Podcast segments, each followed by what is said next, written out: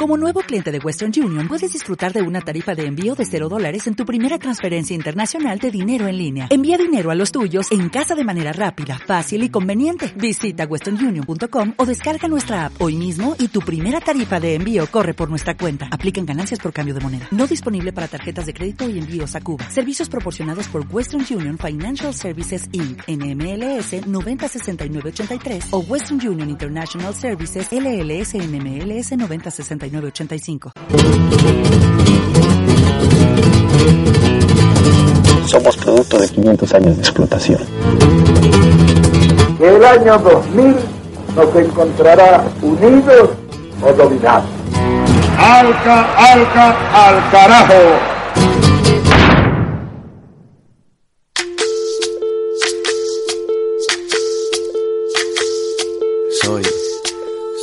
Dejaron, soy toda la sobra de lo que se robaron, un pueblo escondido en la cima, mi piel es de cuero, por eso aguanta cualquier clima, soy una fábrica de humo, mano de obra campesina para tu consumo, frente de frío en el medio del verano, el amor en los tiempos del cólera, mi hermano, el sol que nace y el día Antes de darle el pase al hombre que todos quieren escuchar en este momento, al hombre que habla de Latinoamérica, voy a leer algunos mensajes de YouTube de nuestra querida oyente que, como dije en las últimas semanas, está más fiel que nunca a este programa. A ver. Aña No Vaca sabe lo que dice, hace.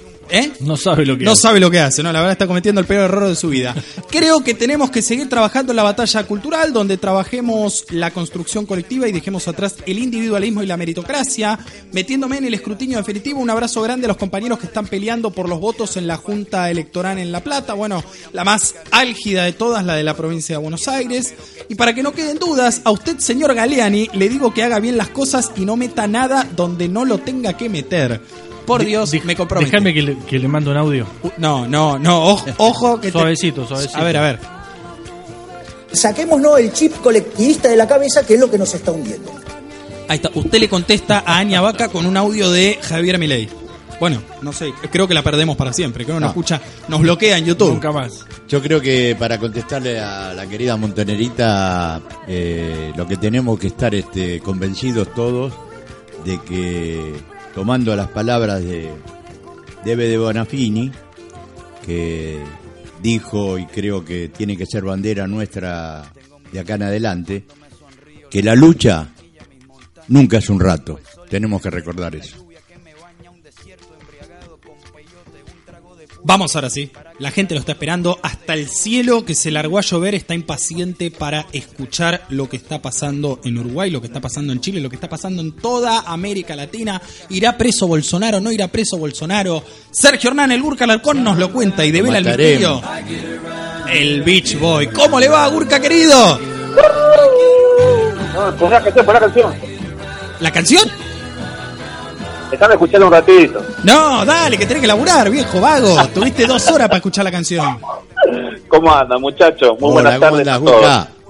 Muy bien, acá esperando con, ansio, con ansiedad el llamado de mis compañeros. Contame cómo ha sido esta primera semana. Bueno, en realidad yo te tengo que preguntar cómo viviste el, el resultado electoral, porque no estabas cuando habló Frigerio acá en el Ramón Fuentes.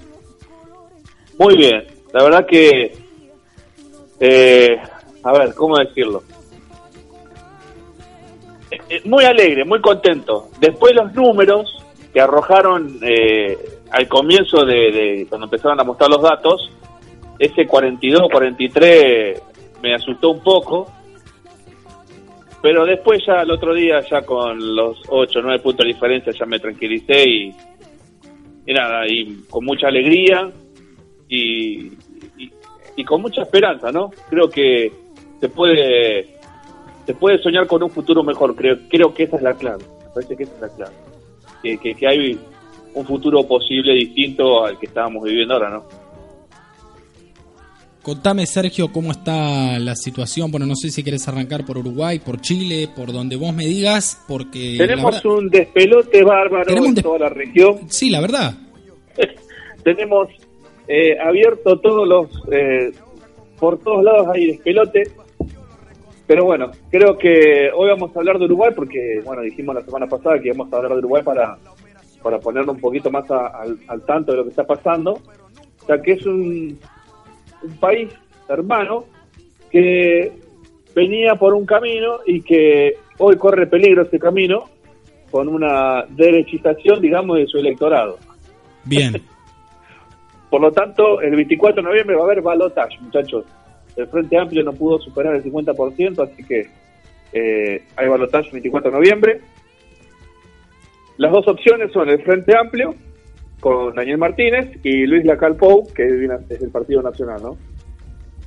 Pero cuando hablaba esto de la derechización del electorado, tiene que ver con la cantidad de, de votos que sacó, digamos, eh, la derecha en este, en este país, ¿no? Porque vienen bastante divididos, pero es complicado ahora para... Ahora se unen. Sí, claro, e- ese es el, el problema, ¿no? Porque sumando a todos los que tienen tradición conservadora y de derecha, estos partidos, digamos, y están por arriba del 50%, si todos se juntan. Y bueno, el Frente Amplio no llega al 44, 45, pero con, como un milagro. Así que está muy complicado el tema. Y por eso en estos días también hemos visto a, a Pepe Mujica, Sí. que salió un poco a, a, a mostrarse y creo que forma parte de la campaña, ¿no? Me parece a mí. Hoy estuvo con Alberto Fernández en la Universidad Nacional de 3 de febrero, hoy mismo. Sí, sí, sí, por eso yo creo que hay una, una, una, una cosa de que, bueno, Pepe Mujica ha dejado un buen recuerdo en el pueblo uruguayo, lo, creo que por eso está, esta semana estuvo dando más entrevistas o en algunos medios, así que creo que forma parte de eso, ¿no? De, poner figuras importantes de Frente Amplio para tratar de convencer a esa, esa pequeña porción del electorado que, que nada, que está pensando en un cambio y que lamentablemente pone en riesgo lo que se puede gestar a partir del 2020 con todo con todos estos cambios que se, se está dando en la región, ¿no? Ahora, vam- vamos a analizar este fenómeno uruguayo porque al igual que, que, bueno, lo que ocurrió y, y sigue ocurriendo en Bolivia, realmente creo que, como bien has dicho vos, todavía no, no, no hay nada definido en Bolivia, por supuesto, no, no va a haber segunda vuelta, Evo Morales va a ser el presidente, pero hay un, un sector de que, que es claro Hay un opositor.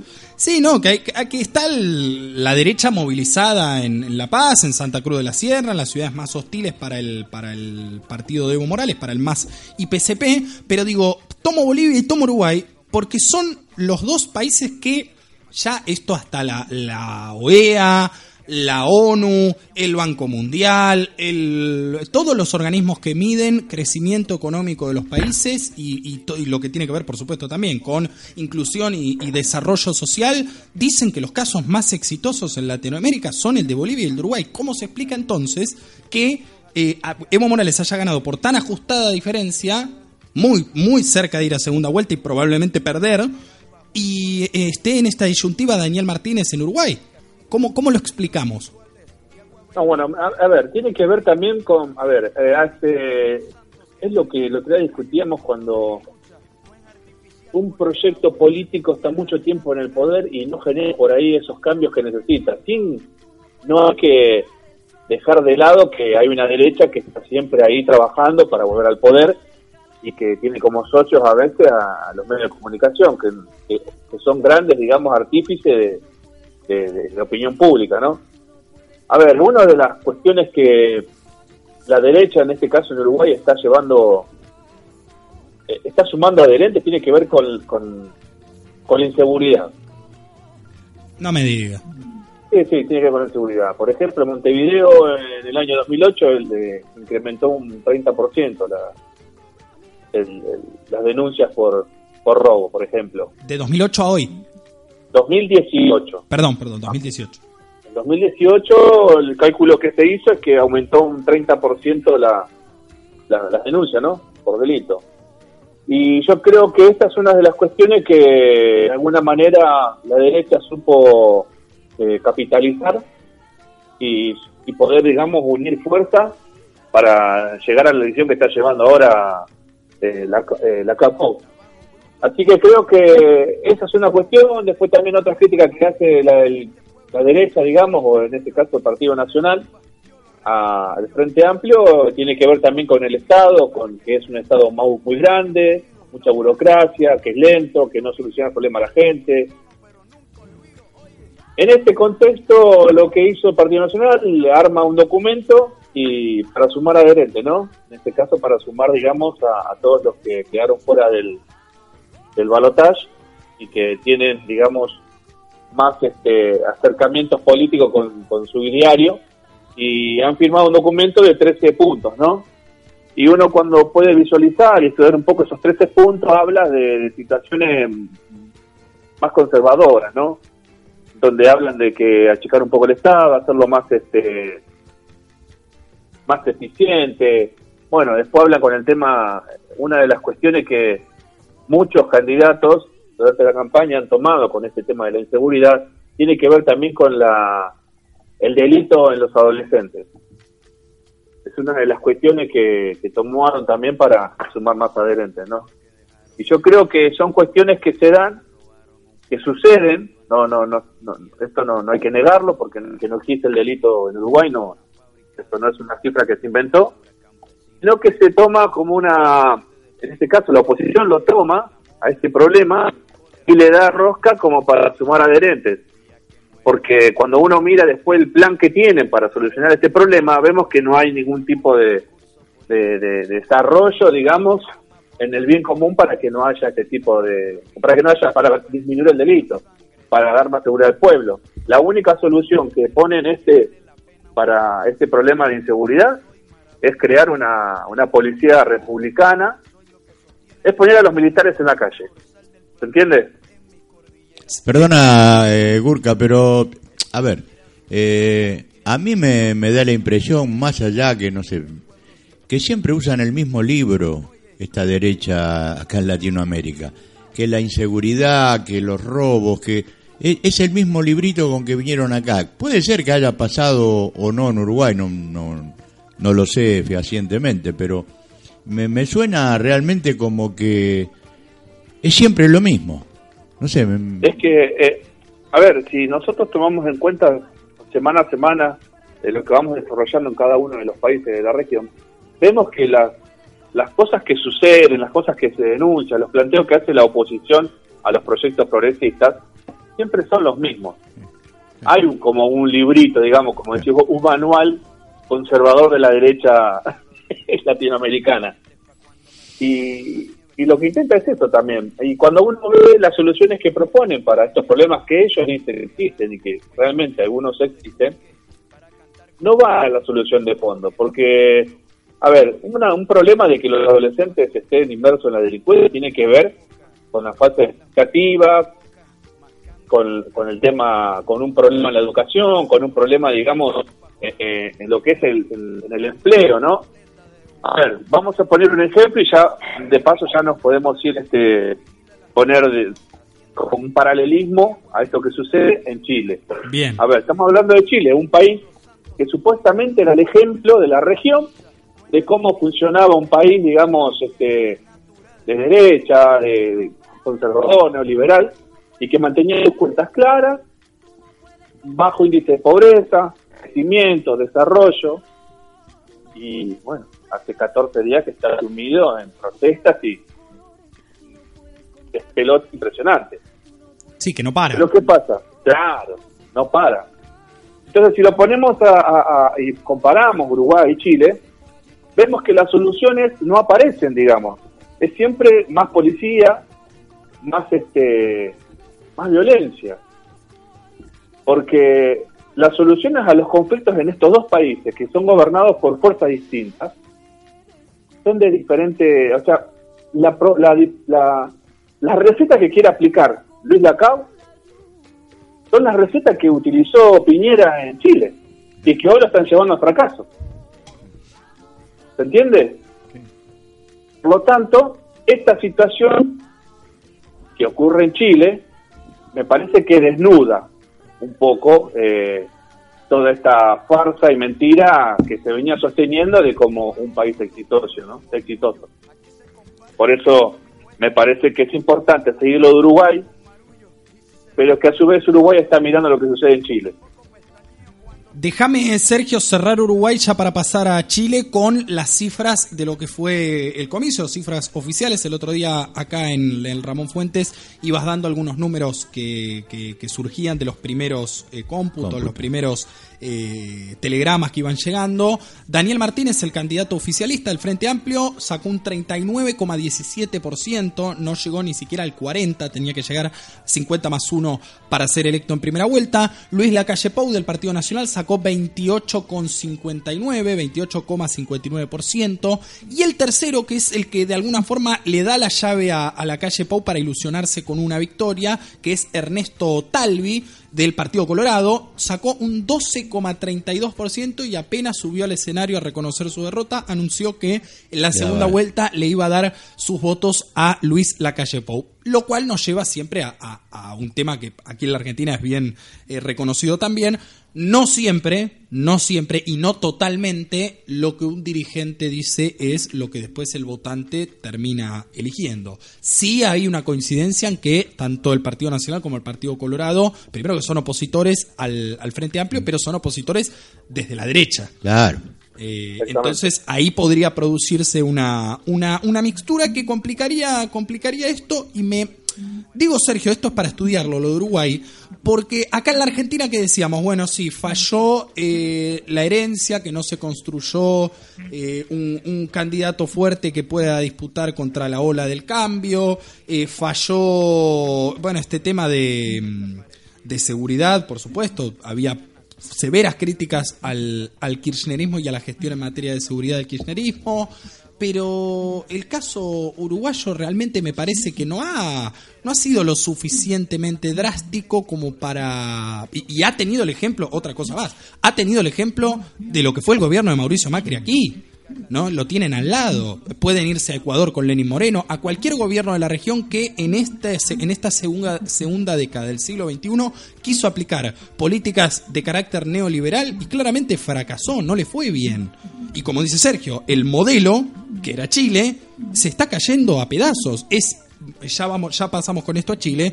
Creo, Sergio, no sé cómo pensarás vos, pero eh, es, cada vez más inevitable que haya un llamado a, a Asamblea Constituyente y Chile tenga que redactar una nueva Carta Magna.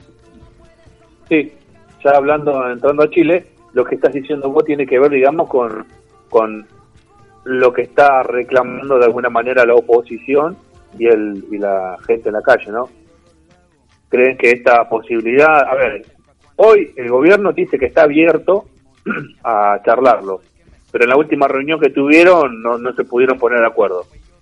Y yo creo que la salida a este conflicto que está teniendo Chile tiene que ver con eso, ¿no? Con la posibilidad de, de, de cam- de cambiar esto, ¿no? De la Constitución, generando así la posibilidad de cambios sociales y políticos claros y, y, y que le den cierta relevancia a, a las necesidades reales del pueblo, ¿no?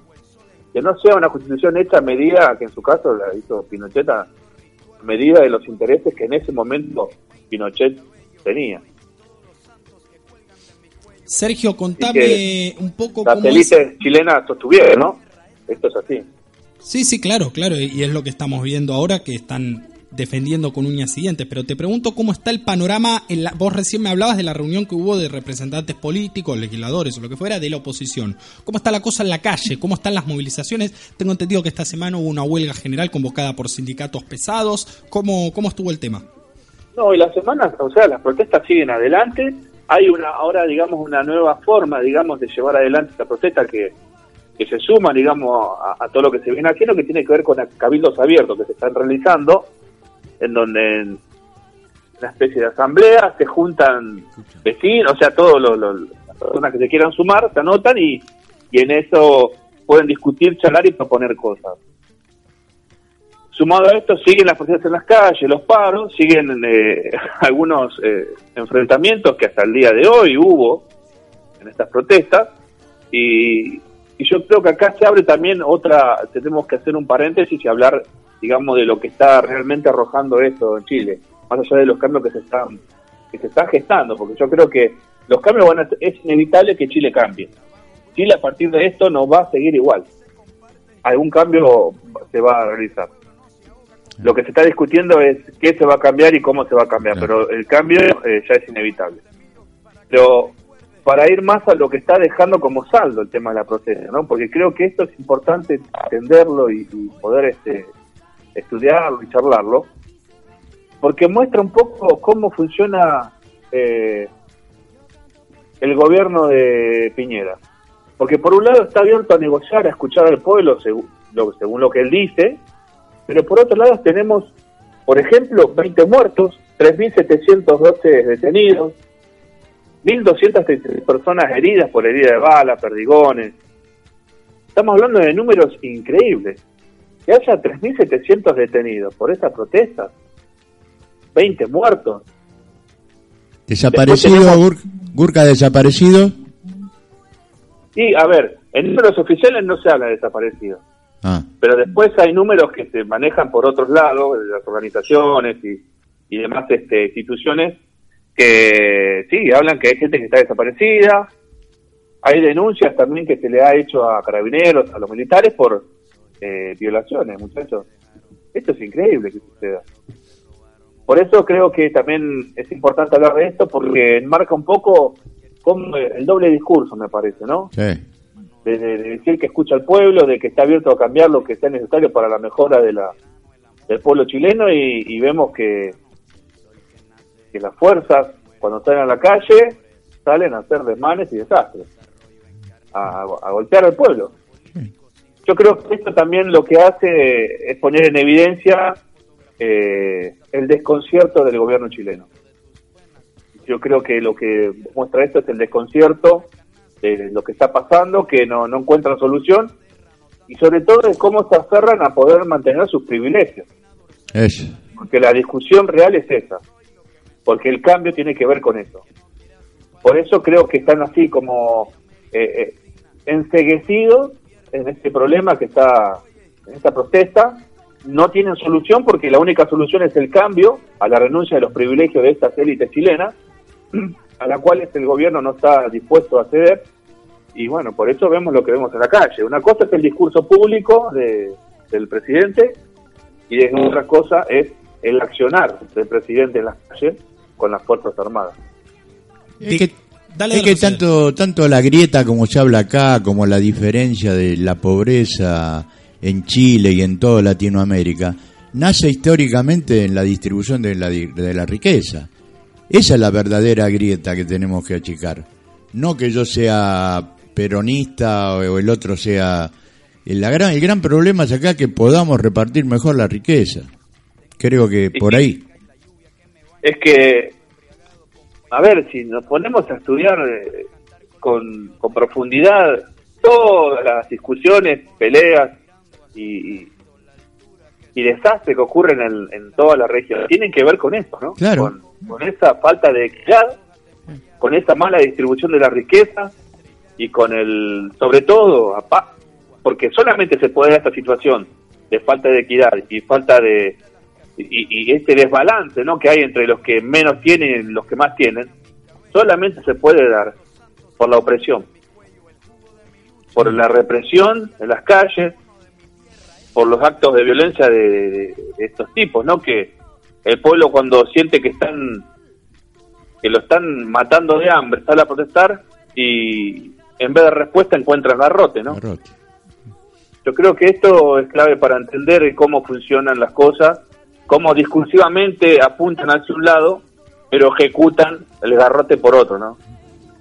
Déjame agregar un factor más que para mí incide, por más que todas sus decisiones no sean vinculantes, pero vos fíjate qué bien que le vino a, organismos como la OEA, que ya, bueno, ya sabemos que Luis Almagro trabaja para el secretario de Estado, Mike Pompeo, digamos, para el Grupo de Lima, ya sabemos cómo es ese tema. Ahora, qué bien que les vino. El problema, podríamos decir, sí, la desprolijidad que cometió Evo Morales en Bolivia con las elecciones para tener a la OEA concentrada casi en un 100% en eh, la- las denuncias que está haciendo Carlos Mesa, la oposición, la derecha boliviana, eh, en instar que lo más sano sería que haya una segunda vuelta, digamos, en, en poner el foco 100% en Bolivia y de Chile, definiciones habla nada. de Chile o no se habla nada o las pocas definiciones que hay son muy laxas, muy light, muy bueno, sí, ahí sí, bueno, tiene que ser una solución eh, eh, pacífica de los pueblos, ahí no tiene que haber injerencia de nadie, porque Chile, eh, me Claro, parece que bueno. pone en, en evidencia esto, la parcialidad de los organismos internacionales a nivel americano y también, bueno, internacional, mundial, para jugar para el lado de la derecha. Exactamente, lo que estás diciendo vos, si podemos leer entre líneas y, y- realmente hacer un desarrollo con profundidad de lo que sucede, podemos, podemos ver cómo se caen caretas y cómo es el accionar real de estos, eh, de por ejemplo la ONU. A ver, ayer, antes de ayer, eh, el presidente Trump de los Estados Unidos hizo como un gran apoyo a Piñera diciendo que los problemas que tiene Chile tiene que ver con que hay países eh, que desde el extranjero están generando esto. Apuntó contra Venezuela y Cuba. A ver, en el hecho de que Donald Trump esté de alguna forma afirmando esta posibilidad de injerencia externa en Chile, también lo que demuestra es que los Estados Unidos de alguna forma está espiando a Chile. Entonces ahí también demuestra su injerencia. Y después la falta de, de, como dice, la doble vara, ¿no? De los medios de comunicación. Que cuando la injerencia en los Estados Unidos no pasa nada. Eh, eh, está bien, nos dan una mano. Ahora, cuando la injerencia viene de otros países como Venezuela o Cuba o Rusia, no, no, estos son terroristas, vienen a hacer el mal. Esto está desde los medios de comunicación, llega así al pueblo. Uno cuando empieza a ver este algunos programas chilenos, medios de comunicaciones chilenos, eh, en los análisis que hacen y todo eso, ve esta doble vara, ¿no? Cómo están colonizados de alguna manera por, por los Estados Unidos, que ve que la injerencia de los Estados Unidos es eh, para colaborar y la injerencia de, de otras naciones es para robar. ¿Se entiende esta situación? Y así ocurre en toda la región, muchachos. eh. Después tiene que ver también con esto de que eh, hay una falta de, de visión también de muchos, este, nada, estuve esta semana mirando muchos programas de Chile y veo que, muy bien, como decía Rodrigo, con respecto a esto de los medios de comunicación y la doble vara y, la- cómo se mira de forma distinta, que Chile, muchos este, periodistas de, que no son de Chile, sino que de otras partes de acá de la región, ponen foco en la violencia de algunos que están protestando y nunca ponen foco en los problemas graves que están teniendo con respecto a que hay comis- hay gente que está haciendo denuncias graves con respecto a la violación de derechos humanos en las protestas. De esto no se habla en muchos medios de comunicación. Y esto tiene que ver con esto que estamos hablando, ¿no? De la doble vara. En Evo, cuando Evo estuvo charlando, cuando esto que pasó en Bolivia con respecto a las elecciones, elecciones, inmediatamente ya se empezó a hablar de cómo Evo Morales había mandado a la policía a reprimir y se utilizaron imágenes truchas incluso, muchachos.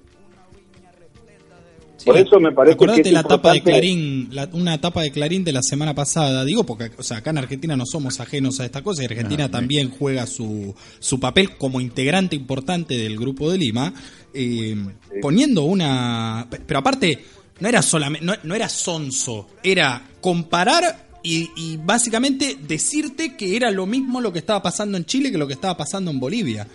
Era una, una imagen con la- el mismo tamaño en ambos casos, dos imágenes con el mismo tamaño, una al lado de la otra, que mostraban plaza llena. En el caso de Chile eran las protestas de Santiago de Chile, multitudinarias.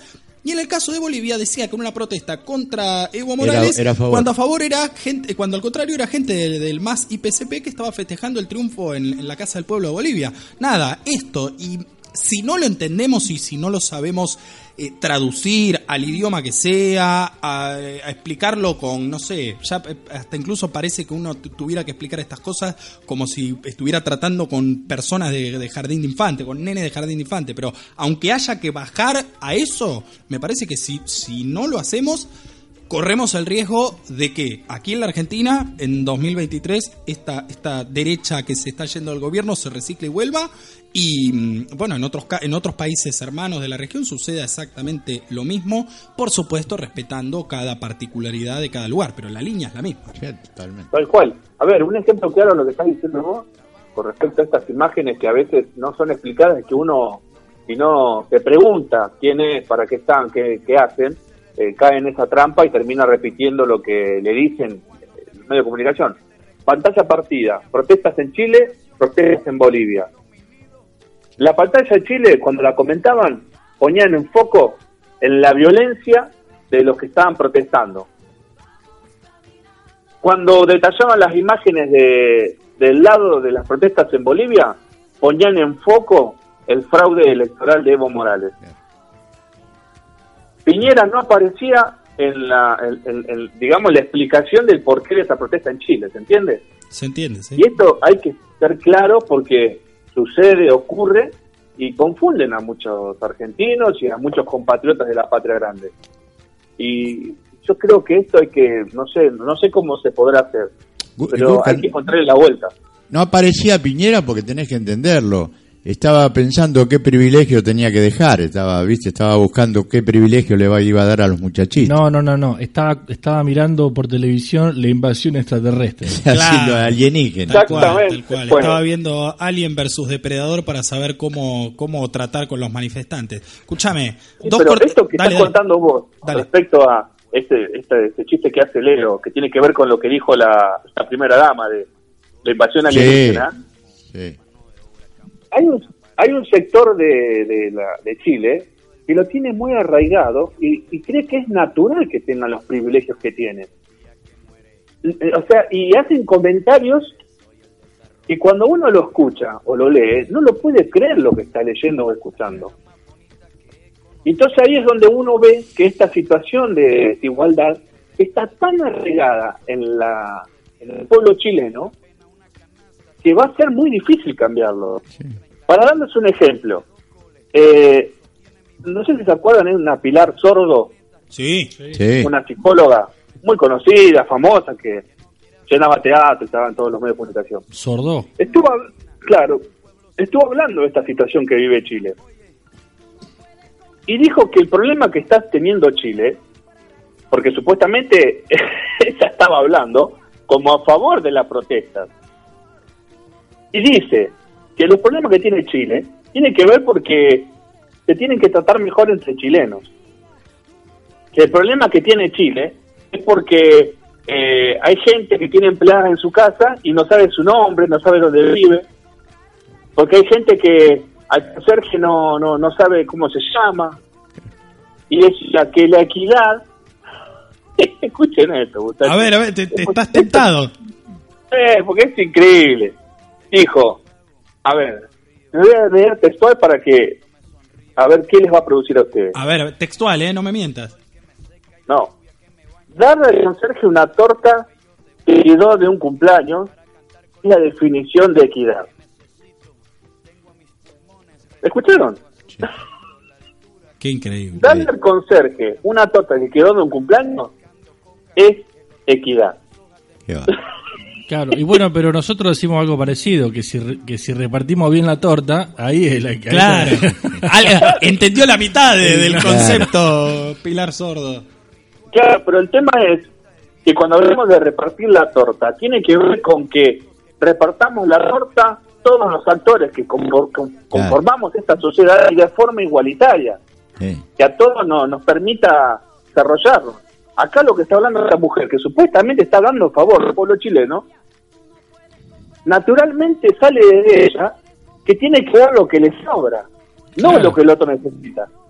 ¿Se entiende? Sí. Yo digo que va a ser muy grave, va a ser muy, muy difícil lo que viene de acá en adelante de Chile, porque lo tienen muy arraigado.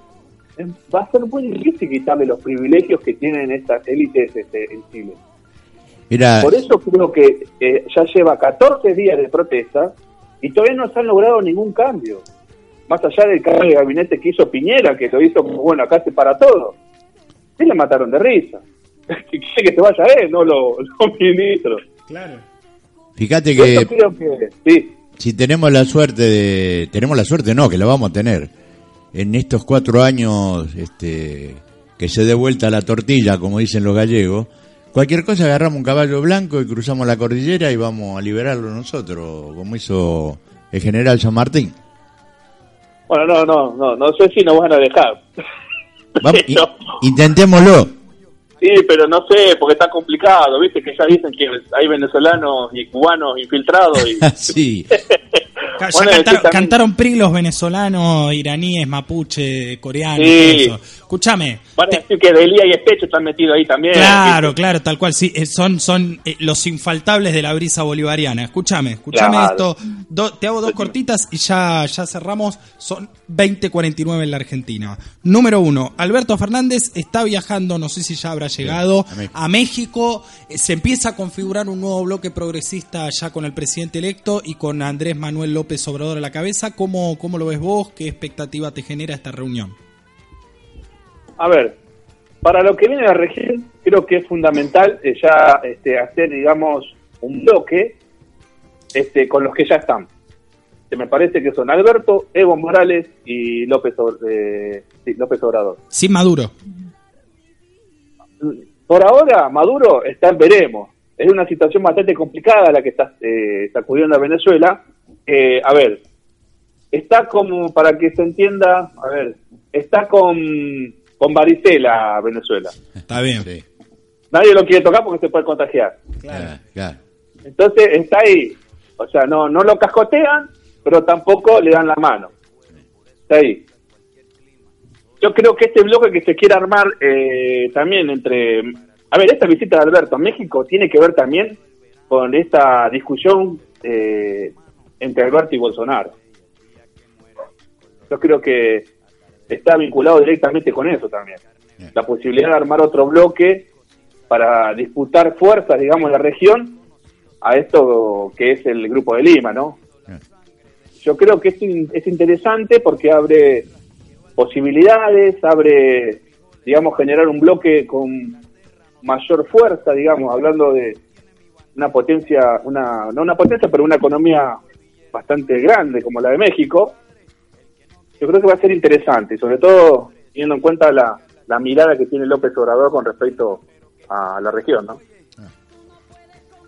Y la última tiene que ver con, justamente, vos lo mencionaste, el presidente de Brasil, Jair Bolsonaro, involucrado esta semana, eh, nada, directamente se lo ve en las, las filmaciones que tiene en su poder el Poder Judicial, el Tribunal Supremo Electoral lo ha citado a declarar por el crimen de, de Mariel Franco, Franco para saber si verdaderamente fue, fue cómplice o no de, esta, de este asesinato triste que ha, la verdad, conmovido a todos los brasileños, pero también a todos los latinoamericanos, porque, porque fue eso, fue un asesinato a sangre fría a una, a una concejala que, que realmente defendía las causas que uno cree, en las que uno cree, diversidad, justicia social. Bueno, está involucrado el presidente actual del Brasil y parece en un principio delicada que se podría avanzar hasta incluso en un juicio político según dicen los medios allí. ¿Cómo lo ves vos? Sí, tiene una situación bastante compleja porque encima hay declaraciones que lo ponen en, en, en lugar y, y tiempo a Jair Bolsonaro. Sí, sí. Hay una... están los, los, digamos, los empleados de seguridad del complejo donde vive Jair Bolsonaro, donde tienen registrado el auto y el tipo, que supuestamente fue el autor material, entrando al condominio, si creo que se llama ahí donde vive, donde tiene la casa de Bolsonaro Sí, en donde el tipo entra y encima cuando entra a este lugar eh, avisa dónde va a entrar y está yendo al lado de la casa de Jair Bolsonaro. Y bueno, es una situación bastante compleja porque allá hay, hay declaraciones, hay testigos y la única, a ver, sería como la última, la única coartada que hoy tiene Jair Bolsonaro es que supuestamente él estaba en el Congreso Claro. ese día. Pero después hay otra declaración que estuve leyendo y escuchando que lo pone a Jair Bolsonaro en su casa, porque dice que lo llaman desde la entrada del condominio a decirle que había un auto y tal y tal, que estaba yendo hacia su casa, y que el que atendió el teléfono fue Jair Bolsonaro. Sí, autoriza él. Claro. Entonces, eh, está complicado el tema, teniendo en cuenta también que Del Moro hizo declaraciones eh, diciendo que, que hay malos entendidos. Sí. Conflicto de intereses. es complicado, viste, la justicia brasileña. A Lula no le encuentran pruebas y está preso. Sí. Este tipo hay pruebas y es presidente y dicen que son malos entendidos. Es complicada la justicia brasileña. Así que complicada bueno, toda- hay que esperar a que lo que pasa, porque también es una cuestión de poder, ¿eh? Claro. Claro. Hoy Jair está a la baja y encima su más este su apoyo, digamos su su ¿cómo podríamos decirlo? Su padrino está también a la baja, que es Donald Trump, Sí. que comenzó el juicio político a Donald Trump. Así que es una cuestión de poder, muchachos. En cuanto eh, Donald Trump no tenga más el poder que tiene hoy, creo que Jair Bolsonaro corre serio riesgo de también Caiga. que caiga. Sí, sí. Hoy los vientos han cambiado. Y ojo, eh, que Jair Bolsonaro también, más allá de lo que está pasando con Donald Trump, eh, hay molestia de los Estados Unidos con Jair Bolsonaro porque Jair Bolsonaro está haciendo acuerdos con China. Y esto no, no le cayó bien a los gringos. Así que hay, hay conflicto ahí. Por lo tanto, eh, Jair Bolsonaro está, es un gran hacedor de enemigos. ¿Qué? Eso te iba a decir. ¿Es una máquina de comprarse quilombos, esos muchachos? Sí, yo creo que es un fenómeno este tipo, ¿eh? Hace enemigos, pero donde uno no lo puede creer. Es un gran hacedor de enemigos, Jair Bolsonaro. Y los hijos también. Bueno, Sí, el hijo, no, bueno. el hijo eh, re- re- me gustó, me gustó. Puedo- Voy a decir algo, re- bueno, bueno, qué sé yo, nada, hemos dicho cada cosa en este programa, pero uno decía en Twitter, citaba la lo que dijo el hijo de Bolsonaro sobre el- uno de los hijos de Bolsonaro sobre el hijo de Alberto Fernández, sobre Stanislao, y decía eh, el, el- el hijo de Bolsonaro no puede decir nada, sale en fotos con eh, mostrando armas largas porque tiene la pija corta, porque la, la novia lo de- la novia aposta mon- de- avisó, de- denunció, denunció, va, qué sé yo. Leo, el blanqueó, pip. El pip. Blanqueó que tiene el, el amigo Cortina, ¿no? Eh, así que bueno, nada, un poco, un poco ponerle gracia a esta situación, ¿no? Que, que, que es, es muy triste que gente que tiene esas definiciones hoy esté manejando la, principal economía, entiendo yo, de, de América Latina. Pero bueno, Sergio, insisto con esta idea de que tenemos que hacer un programa exclusivo de América, de Latinoamérica. Mirá, por las cosas que están ocurriendo en la región, yo creo que tendríamos programas de dos horas por día. Por día. Más, o sea, más que AFK. Muchachos, Perú hay mucho lío también. En Colombia están asesinando líderes sociales Sí. todos, los, todos los meses. Sí, sí. Eh, Venezuela, bueno. está- a ver, no hay un país en la región que no tenga algún conflicto importante. Haití, bueno, que hace meses que, que está con revueltas y asesinatos. No, no, está toda la región convulsionada, así que yo creo que hay que parar la pelota y, y estudiar todo los, lo que está sucediendo y este proceso que está viviendo la región, porque yo creo que se están generando oportunidades, tanto buenas como malas. Y bueno, ojalá que, que, que logre el progresismo capitalizar las buenas, ¿no? Esperemos que sí, esperemos que sí. Es, es- creo que es la ilusión de todo, todo aquel que sueña con una patria grande y soberana. ¿no? Cuanto más escucho esta columna, más entiendo al Che Guevara. ¿Por qué? A ver. Y porque es fácil indignarse con todo lo que pasa en, la- en Latinoamérica y cuando empezás a ver los actores eh, imbatibles que tenés, podríamos decir, por delante, eh, los medios, la derecha, La justicia. la justicia, el imperialismo, y no te queda otra que agarrar una ametralladora. No, no, no, no, no, no, no, no, no, no. 2057 en la Argentina, Sergio, querido, muchas gracias. Volvemos a llamarte para la despedida, si te parece. Muchachos, aquí estoy esperando su llamado. Vale, hasta luego.